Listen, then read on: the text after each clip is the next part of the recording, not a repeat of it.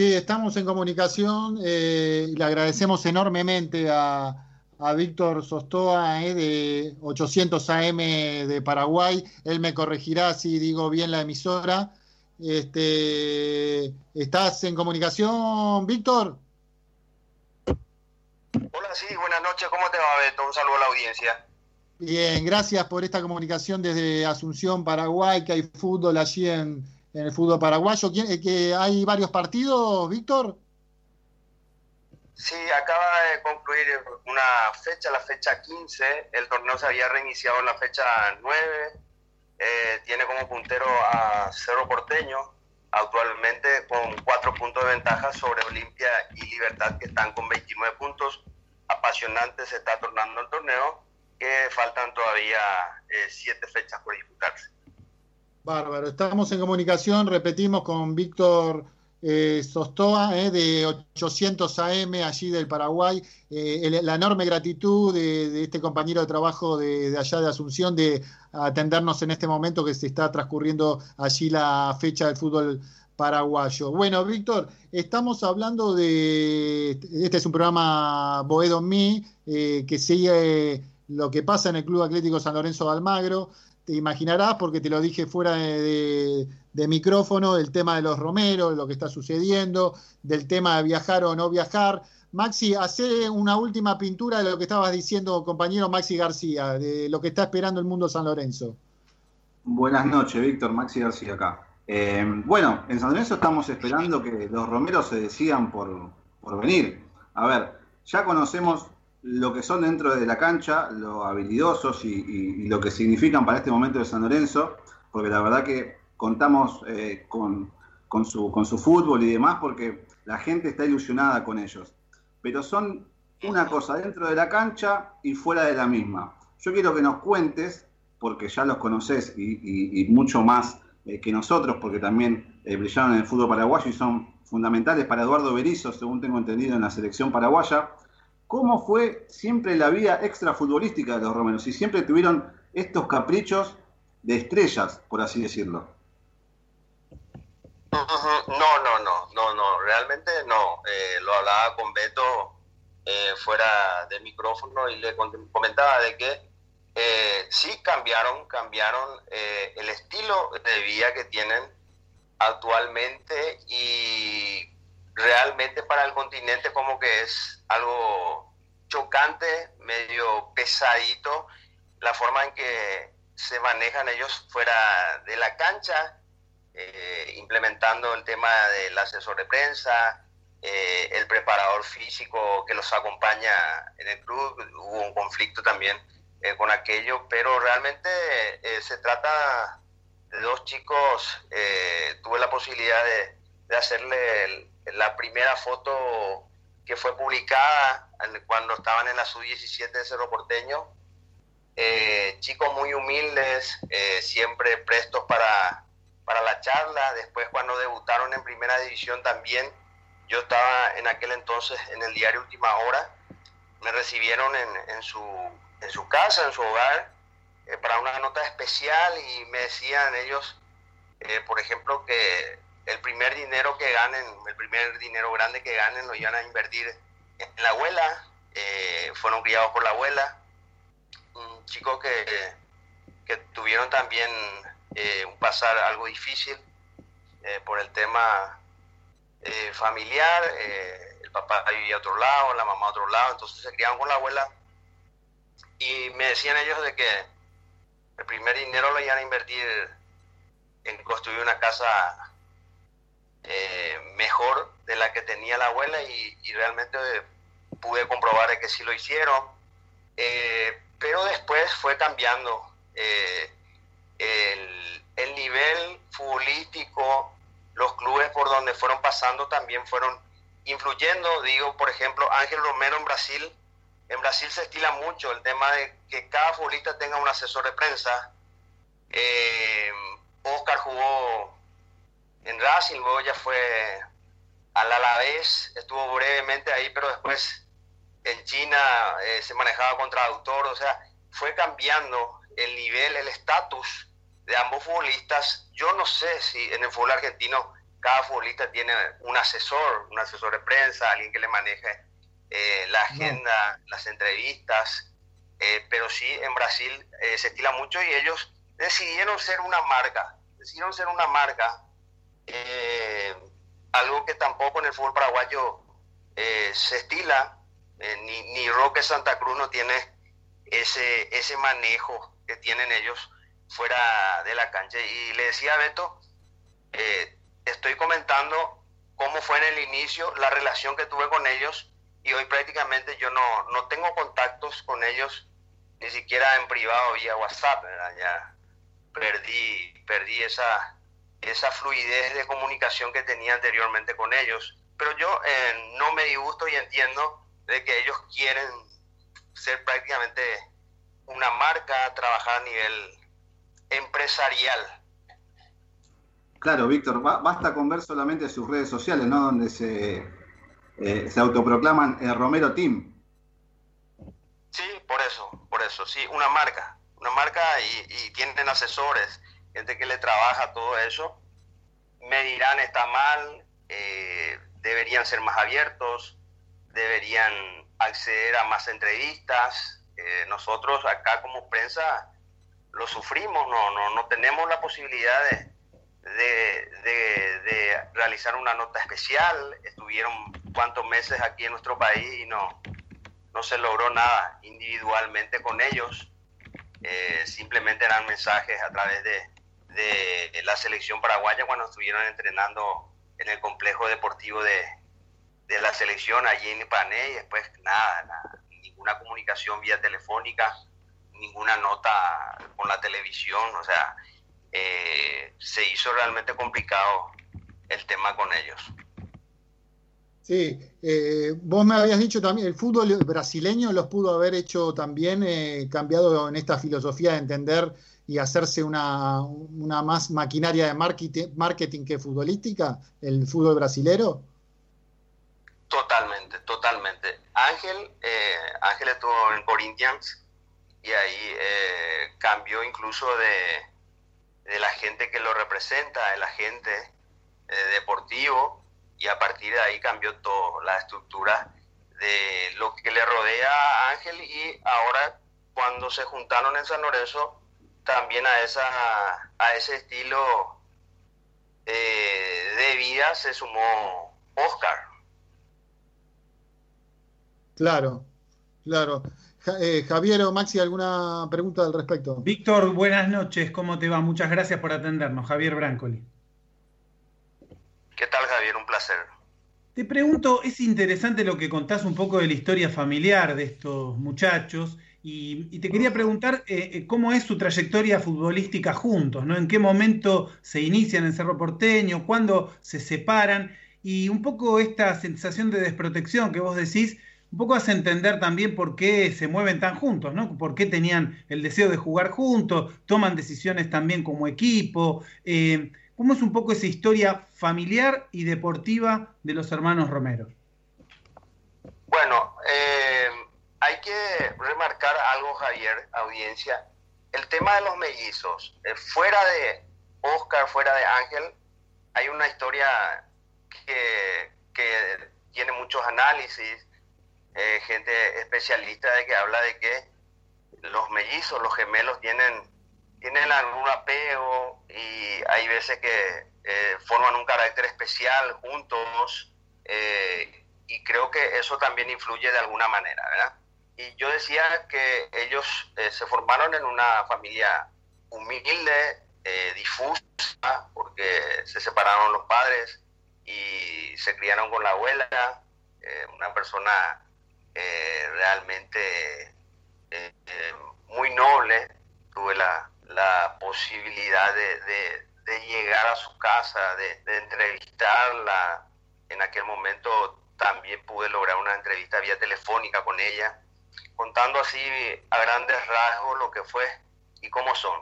Y, repito, son chicos muy solidarios con la familia, con la gente que le dio alguna vez alguna ayuda, eh, porque ellos, eh, como la mayoría de los futbolistas eh, humildes, no tenían para los botines, para los calzados, para el pasaje para ir a entrenar, etcétera, etcétera. Y, y después tuvieron la, la, suerte de cruzarse con Adolfino Cañete. ¿Recuerdan a Alfino Cañete?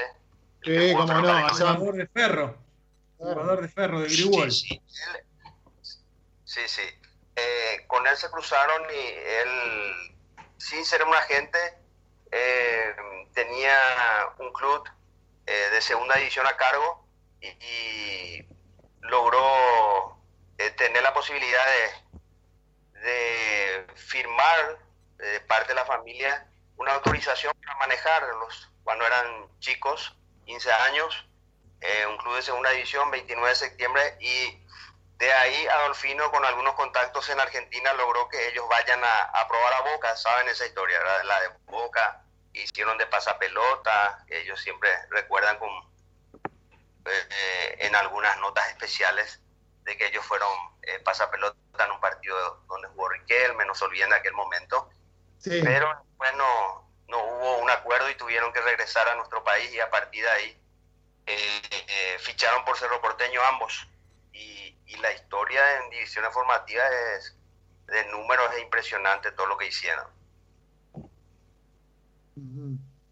Quizá esto permite entender un poco, ¿no? En algunos muchachos que jóvenes cambia su vida, su situación económica, su popularidad, eh, la relación con los medios y a veces sin justificar, porque acá vamos a decirte, Víctor, la gente de San Lorenzo está bastante enojada con que no hayan vuelto todavía cuando el resto del plantel se está entrenando. No toda, hay mucha gente que lo, Javi, hay mucha gente que lo sostiene, ¿no? Como está dividida, eh, Javier, a ver Maxi, corregime, hay mucha gente que lo sigue sosteniendo esta necesidad de los Romero de, permanecer todavía en Paraguay. Está dividida eh, la, la idea. Sí, sí, sí, pero hay, que tener en cuenta también poner en contexto la situación eh, sanitaria. Paraguay estaba cómodo, ahora se agravó. Eh, hay una, eh, quiero que lo tomen, y si, si tienen redes sociales, que lo tomen con mucho cuidado si lo van a publicar. El tema, no, nosotros no logramos confirmar, por ejemplo, de que en ese grupo que trabajaba con Berizo, eh, a cargo de la selección, más allá de que algunos ni siquiera ya eh, son tenidos en cuenta para la selección, me refiero a Pablo Velázquez, eh, Víctor Ayala, había un grupo importante de futbolistas que, que, estaban en el exterior, Anthony Silva, entrenando en ese local, en ese centro alto de rendimiento. Supuestamente, supuestamente un rumor habla de que uno de los funcionarios de ese local eh, habría dado positivo. Entonces ellos dejaron de entrenar eh, eh, en la selección y fueron a entrenar en el Club por Colombia, que está muy cerca de la residencia donde ellos se criaron a tres cuadras, un club de, segunda división hoy día es por Colombia, antes estaba en primera división, donde por cierto ellos hicieron una donación importante, se está pintando toda la estructura del club gracias al aporte que ellos hicieron y entrenaron ahí. Tratamos de confirmar y nunca pudimos si era real esa situación. Lo cierto es que si hubo un caso cercano a ellos de, de COVID positivo, lo lógico es que ellos estén aislados al menos cinco días. Se demora para determinar eh, hacerse el hisopado y esperar si, si hubo o no contagio. No, no pudimos confirmar nunca esa situación. Lo cierto es que ellos cambiaron el lugar donde entrenaban. Eh, eh, es una situación también que puede ser que influyó para que no viajen ya definitivamente. Después se habla de que no solamente ellos quieren viajar ellos dos, sino quieren llevar más gente. Y para llevar más gente se necesita una autorización del Ministerio eh, de Relaciones Exteriores de nuestro país y también conseguir permisos para viajar a la Argentina. Robert Rojas, por ejemplo, jugador de River, él, él cruzó la frontera prácticamente caminando y logró tener un vehículo, no sé si un Uber, no sé cómo llegó, pero llegó hasta, hasta Buenos Aires vía terrestre. Lo mismo están haciendo otros futbolistas. Eh, eh, ¿Por qué no hacen lo mismo ellos, ese esfuerzo tal vez eso se lo puede reclamar, ¿verdad? es lo que yo pienso también, ¿verdad? pero no, no sé, no, no quiero dar un juicio de valor y decir están demorando por capricho eh, su regreso a la Argentina, tal vez tengan temor de la situación eh, eh, pandémica que se está viviendo. no, no, no. Por eso yo repito, no, no quiero emitir un juicio de valor porque no sí, sí, sí. No, te agradecemos, Víctor, te agradecemos enormemente, Víctor Sostoa de 800 AM allí de Asunción del Paraguay.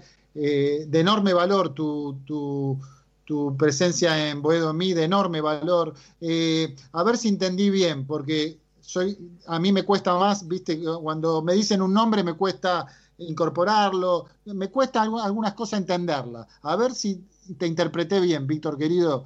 Eh, eh, vos dijiste en potencial que hubo algún caso en la selección cuando estaban entrenando que pudo haber dado eh, COVID positivo a alguien y por eso dejaron de entrenar allí con la selección paraguaya. ¿Eso entendí bien? Sí, sí, sí. Sí, sí, sí entendiste bien. Eh, Beto, ¿verdad? Sí. Eh, eh, resulta que la información que nosotros, oficial que manejamos es que, porque ahí se, manejó, se maneja con mucho hermetismo, ¿verdad? Alrededor de la selección, Berizzo, es un tipo de la línea de Bielsa que no permite casi que se filtre nada eh, pero sí manejamos la información de que un funcionario, no ni siquiera un futbolista, sino un funcionario que estaba dentro del complejo habría dado positivo. Entonces, ellos dejaron de concurrir a ese lugar. Eh, pero al haber esa sospecha, evidentemente ellos tuvieron que aislarse y hacerse estudios eh, aparte, estudios y esperar resultados, y eso implica eh, cerca de una semana. Eh, eso fue hace 10 días atrás aproximadamente. Sí. Chicos, está silenciado, Maxi. Maxi, te silenciaste. A ver. Sí, sí, Ahora. pasó? Dale, Maxi. Y corroborado que ellos se hicieron nuevamente el hisopado para corroborar que no hayan no se hayan contagiado de COVID. Eh, seguramente se hicieron, sí, seguro se hicieron. Eh, y habitualmente los que van a entrenar con la selección eh, se hacían semanalmente el hisopado. Eso forma parte del protocolo. Bárbaro, ¿alguna pregunta más? Si no, le agradecemos a... Sí, Víctor. Sí, Víctor. No, y digo, digo esto porque estaban entrenando con normalidad en el complejo deportivo de la selección paraguaya y de repente vimos publicaciones ya eh, ambos entrenando por separado en el club de Sport Colombia. Entonces eso eh, eh, ha crecido un poco más esa información que esa sospecha que nosotros teníamos, el rumor eso que se manejaba de que algo pasó en el complejo de, por eso terminaron entrenando en el Club de Colombia los hermanos Romero. Mm. Qué interesante la información que no se tenía acá, eh, eh, información al respecto, chicos, no, no estaba esa, esa data eh, de, en Buenos Aires. es muy importante este, esto que está diciendo Víctor desde Paraguay, Víctor Sostoa, de AM, de 800 AM desde Asunción de Paraguay. Eh, de enorme valor. Bueno, ahora quedará por resolver si estos días, aparentemente, ahora están diciendo lunes, martes o miércoles, estarían resolviendo algunos papeles, algunos temas eh, que necesitan dirimir. ¿eh? hay que chequear algunos detalles de autorizaciones internacionales para viajar, papeleo. están diciendo la, desde, bueno, desde diferentes fuentes. El, el tema esto, Víctor, que lo vienen diciendo hace eh, una o dos semanas, ¿no, chicos? También del equipo de Boedomí. Eso es lo que trae inestabilidad a todo el mundo San Lorenzo, vos entenderás. Sí, se entiende perfectamente. Eh, y si hay molestia, porque eh, si son citados, son convocados y la mayoría del plantel ya está entrenando con normalidad o diferenciado, pero ya se presentó al club, lo ideal sería que ellos entren en el mismo régimen. Eh, se entiende, es entendible también que exista enojo, pero repito, si no hay información clara, eh, certera, es difícil emitir un juicio de valor y decir estos chicos son caprichosos, no quieren viajar, no sabemos si estuvieron eh, cerca de un contagio, eh, se están realizando varios estudios, repitiendo estudios, uno no, no, no tiene la certeza, entonces yo como periodista trato de ser siempre prudente y si no tengo una eh, versión oficial, soy muy, cauteloso en, en emitir opinión